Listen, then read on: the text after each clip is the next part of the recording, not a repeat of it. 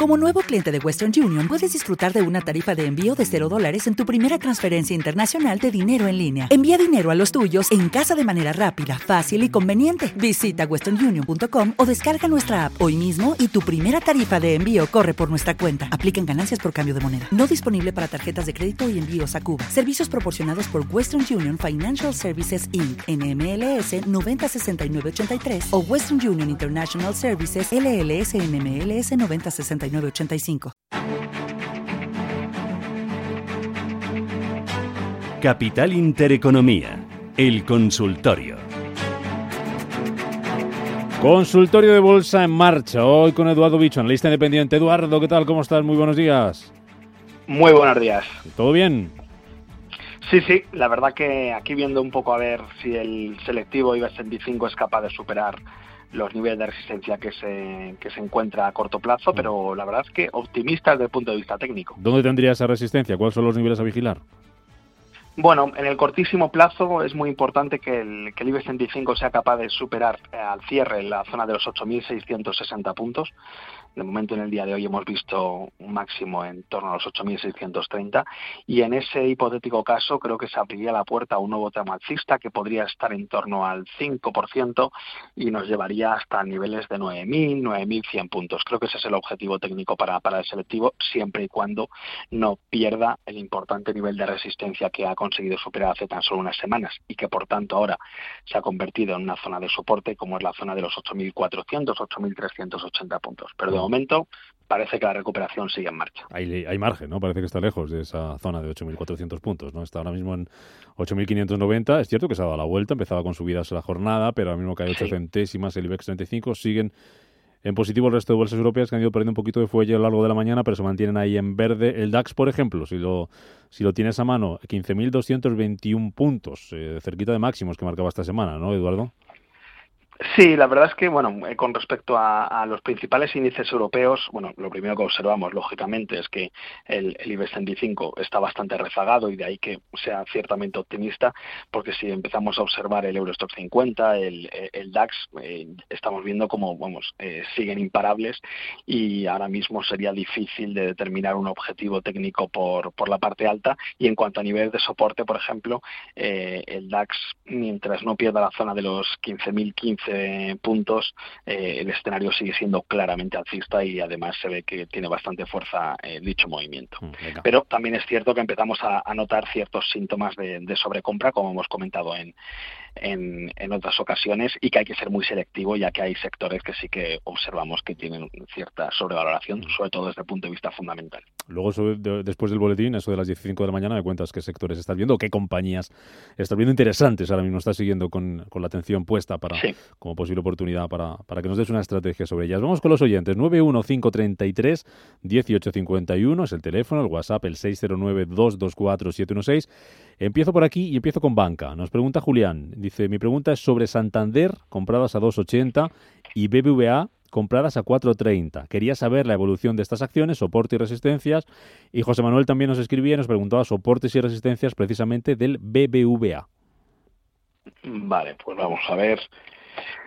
Bueno, en el caso de, la banca en general dentro de, España, sí que lo hemos comentado en más de una ocasión, sobre todo, bueno, recomendábamos comprar eh, cuando habían sido duramente castigadas y en este momento observamos como, bueno, han sido uno de los principales motores a la hora de, ver la recuperación en el, en el selectivo. Y, eh, por ejemplo, en el caso del Banco Santander, observamos cómo está inmerso en un rango lateral prácticamente desde principios del mes de febrero. No debería perder bajo ningún concepto la zona de los 2,6 78 euros, porque eso implicaría la pérdida de la media de 60 sesiones y todo apuntaría a que podríamos asistir a un nuevo tramo correctivo con primer objetivo en los mínimos vistos eh, el 1 de febrero en los 2,39 euros aproximadamente.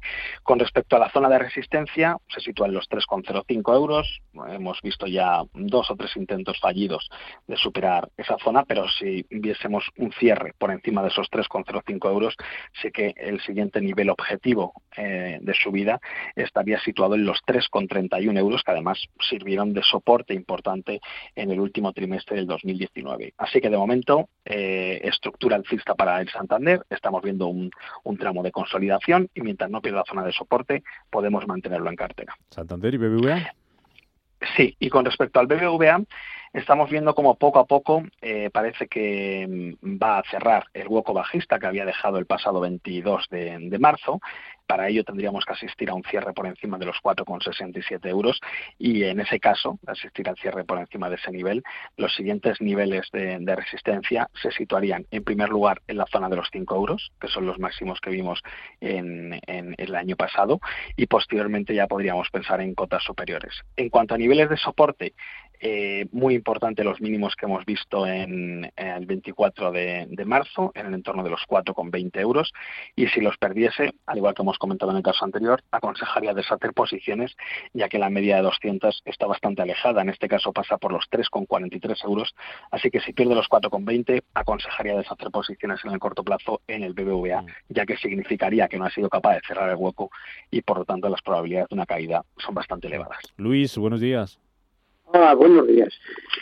Mm, tengo eh, ya en parte eh, lo que ha contestado ahora me valió un poquito. Tengo acciones Santander compradas a 10, 5, 4, 3 y tengo Bank Inter a 6,67 eh, y quería saber si debo seguir esperando un poco aburrido ya, porque los tengo ya de antes de la pandemia y lleva con ellas mucho tiempo en espera de tal. Y entonces quería ver si debo eh, seguir permaneciendo o ya de aburrido vender y olvidarme del tema por, por ello.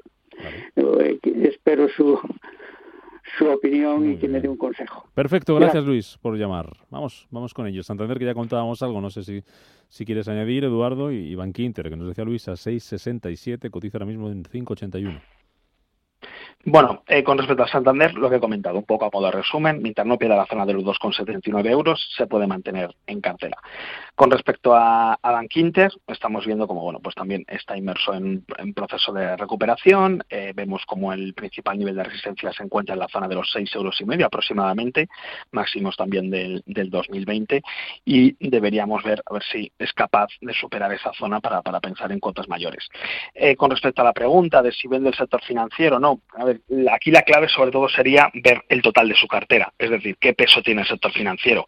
Si todo se basa, si su cartera se basa solo en bancos, sí que aconsejaría diversificar. ¿Por qué? Porque, como hemos comentado en más de una ocasión, eh, mientras los tipos de interés sigan cercanos al 0%, que todo apunta a que todavía podemos vivir eh, unos añitos con, tipos bajos, el negocio tradicional de la banca no está funcionando y de ahí que, bueno, sí que hemos visto un rebote, lógicamente, debido al, al duro castigo que habían recibido, un rebote técnico de, medio y largo plazo, pero desde mi punto de vista no aconsejaría tener una alta exposición al sector financiero y aprovecharía en muchos casos estos rebotes a los que estamos asistiendo para mm, bajar el peso en nuestras carteras, ya que, insisto, que con un entorno de tipos al 0% me cuesta creer que estas subidas puedan tener continuidad en el tiempo. Vamos con más consultas. Ángeles pregunta, dice, me gustaría saber si el analista invertiría a corto plazo en Siemens Gamesa y si no es así, algún valor del IBEX para invertir a corto plazo. Bueno, eh, con respecto a Siemens Gamesa, hemos visto como bueno, pues acercarse a la cota de los 40 euros a principios de, año. Hemos visto como poco a poco se ha ido desinflando. A medio plazo la clave pasa por los 26 euros y medio, zona por la que pasa la media de 200 sesiones, además de haber sido los mínimos eh, vistos en, el, en este mismo año. Así que mientras no pierda los 26 euros y medio, aquellos que tengan las acciones con vistas a medio y largo plazo, no, no aconsejaría deshacer posiciones. A corto plazo es muy importante que recupere la zona de los 31,90 euros al cierre, ya que hemos visto cómo ha dejado en la sesión de ayer un pequeño hueco bajista en, apertura y por lo tanto vamos a ver cómo, cómo se comporta en el corto plazo. Eh, además, un soporte de corto plazo, la zona de los 29,80 podría, podría servir, pero insisto, la clave a medio, los 26 euros y medio. Y con respecto a algún valor eh, en España que me parezca interesante, sobre todo por el ratio rentabilidad-riesgo? Pues quizá AENA, si se acercara a la zona de los 130 euros o incluso 130, eh, 132, creo que podría ser una muy buena alternativa. Ha sido un sector que, debido al sector en el que se encuentra, eh, pues ha sido duramente castigado. Poco a poco ha ido recuperando mm. posiciones, pero debido al fuerte soporte que tiene en la zona de los 127, 128 euros, creo que podría ser una buena alternativa. Juan Manuel, ¿qué tal? Muy buenos días. Hola, buenos días. Le voy a pedir que nos haga la consulta y en 30 segunditos, que seguro que le da tiempo, y después del boletín, para que no nos pille la desconexión, le va a responder Eduardo Bicho, ¿vale? Perfecto. Bueno, pues la consulta rápida. Una es, eh, bueno, dos acciones americanas. Una es Dropbox, que creo que estuvo haciendo, consolidando, ha estado durante dos, tres años. Las tengo a 19.50. ¿Cuál sería su operativa? Como le pido, si me lo puede decir. Y la siguiente es em, Federal Signal, que estas las tengo a 28 y a ver cómo lo ve. Muchas gracias. Muy bien, muchas gracias. Federal Signal a 28. Venga, pues vamos con ello. Eduardo, después de las noticias. Te dejo buscando ahí los, los gráficos y, y, a ver qué, y a ver qué nos cuentas luego a la vuelta. Hasta ahora.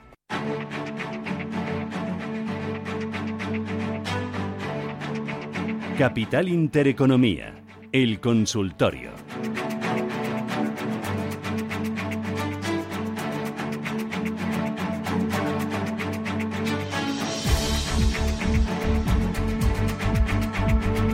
Ocho minutos a las 10 de la mañana, ahora menos en Canalla, recta final de este consultorio de bolsa que estamos haciendo hoy con Eduardo Bicho, analista independiente. Los teléfonos ya lo saben, 915331851, WhatsApp 609224716. Eduardo, teníamos deberes. Tengo por aquí anotado, vamos a ver. Dropbox 19.50, creo que era en verdad, y Federal Signal a 28. Exacto, vamos, vamos con ello. Bueno, en el caso de Dropbox estamos viendo, como, como bien comentaba además eh, el oyente, eh, está inmerso en un proceso de consolidación prácticamente desde mediados del mes de marzo. La parte baja, en zona de soporte, estaría en torno a los 25 dólares y medio aproximadamente y la parte alta en los 28 con, con 30 dólares. En el caso de conseguir superarlo, eh, volveríamos a niveles no vistos desde 2018 y el siguiente nivel de, objetivo de subida estaría en torno a los 30 dólares y medio. Creo que de momento la estructura sigue siendo claramente alcista mientras no pierda la zona de soporte que hemos comentado, así que de momento se puede mantener perfectamente, yo creo, en cartera y esperando a ver si en el corto plazo es capaz de superar esta zona de resistencia en la que está actualmente en torno a los 28,30 dólares aproximadamente. Y en el caso de Federal Signal, en este caso también eh, obtiene plusvalías con respecto al, precio al que las tiene compradas. Y al igual que en el caso de Dropbox, vemos cómo eh, está inmerso en, en, un canal lateral, está consolidando niveles eh, en este caso vemos como si fuera capaz de superar los 40 dólares, entraría en una situación de subida libre, ya que está en máximos históricos. Y en cuanto a la zona de soporte, la zona de suelo de dicho canal estaría en torno a los 36,30 dólares. Entonces, eh, en este caso, mi recomendación para nuestro amigo sería colocar un stop loss en cierres por debajo de 36 dólares, que como las tiene además compradas a 28, obtendría plusvalías, pero es que en el caso de perder esa zona de soporte, el siguiente nivel objetivo de caída estaría en torno a los 32,80 aproximadamente. Así que muy atento a ese nivel de stop loss y mientras no lo pierda, la estructura sigue siendo claramente alcista. Acabamos con una llamada más. Juan, ¿qué tal? Buenos días. Hola, buenos días. Mire, tenía, eh, quería hacerle una consulta en relación a eh, Sofina. Eh, las tengo compradas a 288,50 y habían alcanzado un poco ya el objetivo que me había marcado inicialmente. Entonces era para saber dónde podría colocar el, stop de beneficios o, poner un stop loss un poco más ampliado y un poco más ajustado. Eh, y luego eh, quería preguntar también por Metrobacesa, que me pasa algo parecido. Eh, las compré a 7 y han alcanzado un poco la primera zona que yo consideraba y quería saber dónde podría recolocar el, stop loss pues para, seguir dejando correr el beneficio. ¿A qué, ¿A qué precio las compró? Eh, a 7.24. 7.24, vale, que se le haya cortado ahí un segundo. 7.24. Muy bien, gracias. 7.24 Metro Bacesa y, y 288,50 Sofina. Muy bien, pues a ver qué le dice Eduardo. Gracias por llamarnos. Nada, usted. Vale. Bueno, en el caso de Sofina, bueno, la estructura técnica es claramente alcista. Vemos como los máximos históricos están situados en la zona de los 300 euros, nivel que vimos en, febrero de este mismo año.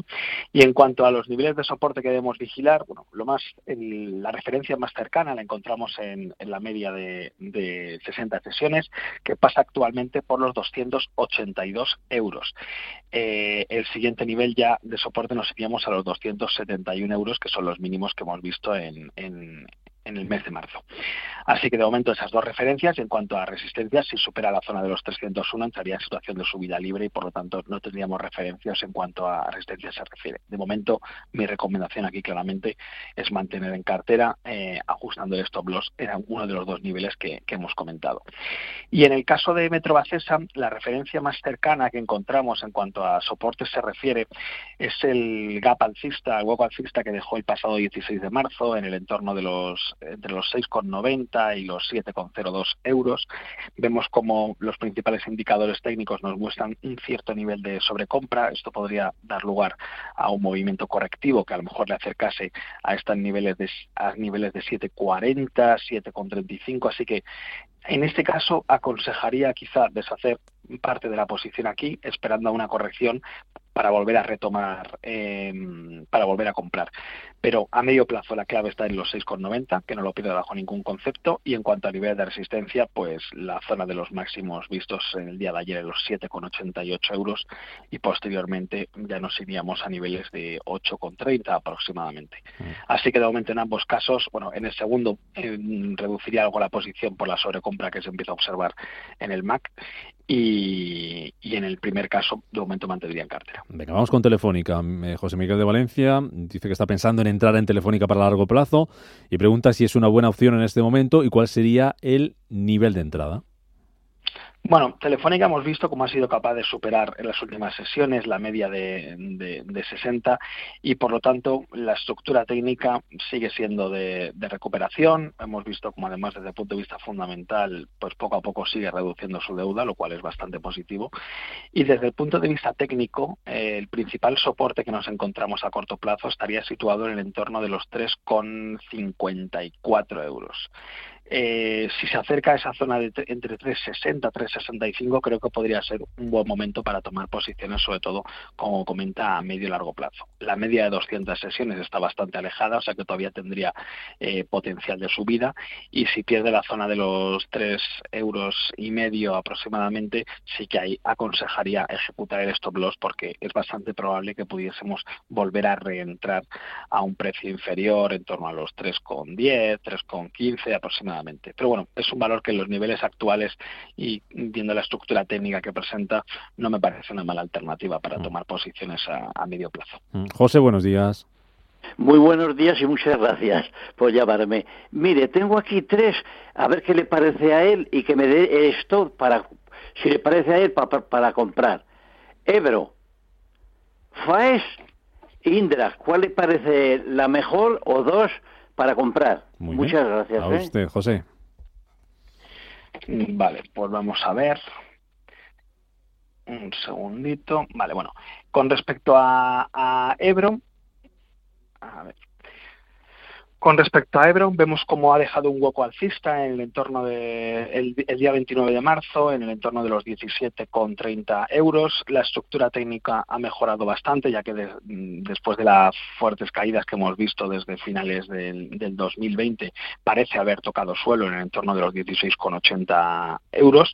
Ese es el, el nivel que no debería perder bajo ningún concepto a medio plazo y a cortísimo plazo la zona que encontramos de soporte serían los 17,34 euros. Así que mi recomendación, bueno, que se pueden tomar posiciones eh, en los niveles actuales, ya que parece que se ha superado la tendencia bajista que venía desde prácticamente finales del año pasado y si pierde la zona de los 16,80 aconsejaría deshacer posiciones, ya que ahí sí que podríamos ver caídas de mayor envergadura. Pero parece que lo peor, por lo menos a corto plazo, sí que sí que ha pasado. Mm. A través del WhatsApp nos preguntan por... Ah, que nos quedaba algo más, sí, perdona, que daba, daba a elegir, sí, perdóname, perdóname, Eduardo. Sí, eh, luego faltaba eh, Indra y, la segunda que decía Faes, exacto.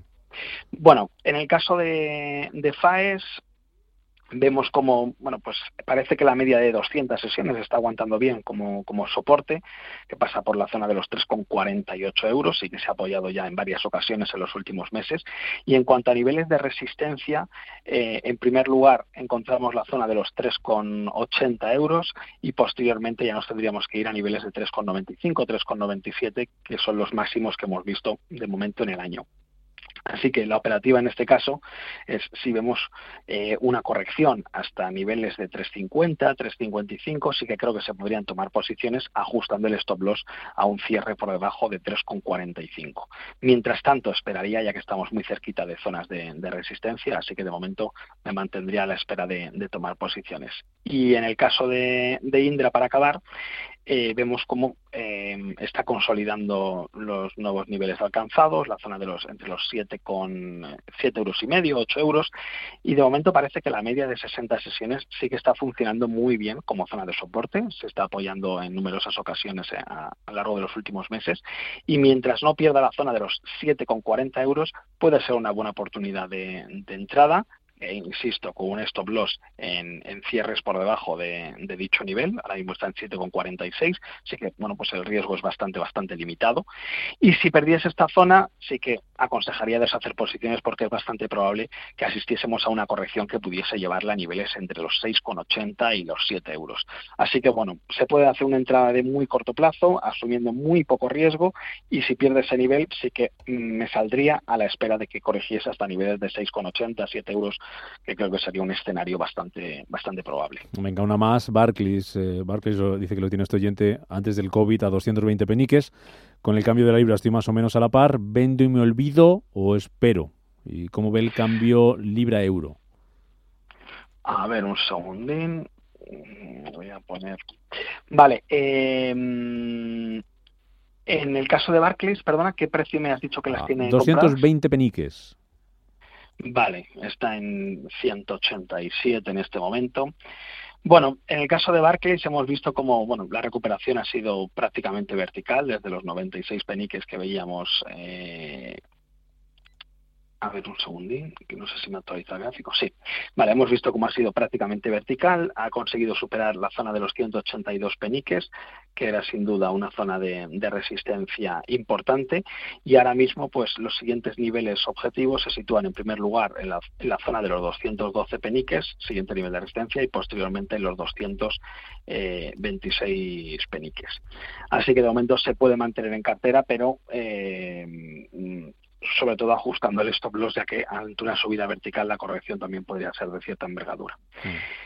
Y con respecto al nivel del, euro libra, bueno, hemos visto como tras tocar suelo en la zona de los 0,84, vemos como ha dejado ciertas divergencias altistas, lo cual puede hacer rebotar al euro frente a la libra, como estamos viendo, y creo que esta situación sí que podría tener cierta continuidad, quizá incluso hasta niveles de 0,8849. Así que parece que también aquí lo peor ha pasado para, el euro y podríamos ver cómo en las siguientes semanas el euro sigue revalorizándose frente a frente a la libra. Mm, venga, John, que nos pasemos un minutillo de tiempo a ver si podemos resumirlo. Víctor de Castellón dice que si podemos analizar el grupo San José, que dice que porque cotiza 620, 400 millones de capitalización, cuando tiene en caja más de 300 millones y un negocio de más de 1.700 millones anuales y el mayor proyecto inmobiliario de Europa, Madrid Nuevo Norte. Y también una pincelada sobre Soltec. Dice que el jueves cotizaba 10.90 y en dos sesiones ha perdido más de un 2%. A ver, Soltec. Y San José. Vale. Un minutillo como mucho. Venga, eh, con respecto a Grupo San José, estamos viendo como el comportamiento desde que en lo que llevamos de año ha sido inmejorable, una subida prácticamente vertical, está consolidando niveles entre la zona de los 6,20 y 6 euros y medio, y aquí el stop loss lo pondría en cierres por debajo de 6,02, de momento mantener en cartera. Y en el caso de Soltec, bueno, de momento poca trayectoria la que lleva el, valor, porque salió a cotizar prácticamente en el último trimestre del año pasado, pero desde el punto de vista técnico, lo único, la única referencia con la que contamos es el bueno resistencia a la zona de los 10,90 euros, que además significaría superar la media de 60 sesiones. Y en cuanto a soporte, eh, la zona de los 8,42 euros, que son prácticamente los mínimos que hemos visto en el mes de marzo. Eduardo Bicho, en la lista independiente. Gracias, en nombre de los oyentes y en el nuestro, por tu tiempo y por los consejos, por la ayuda que nos das. Muchísimas este gracias. Hasta otra, Eduardo. Adiós. Muchas gracias. Adiós.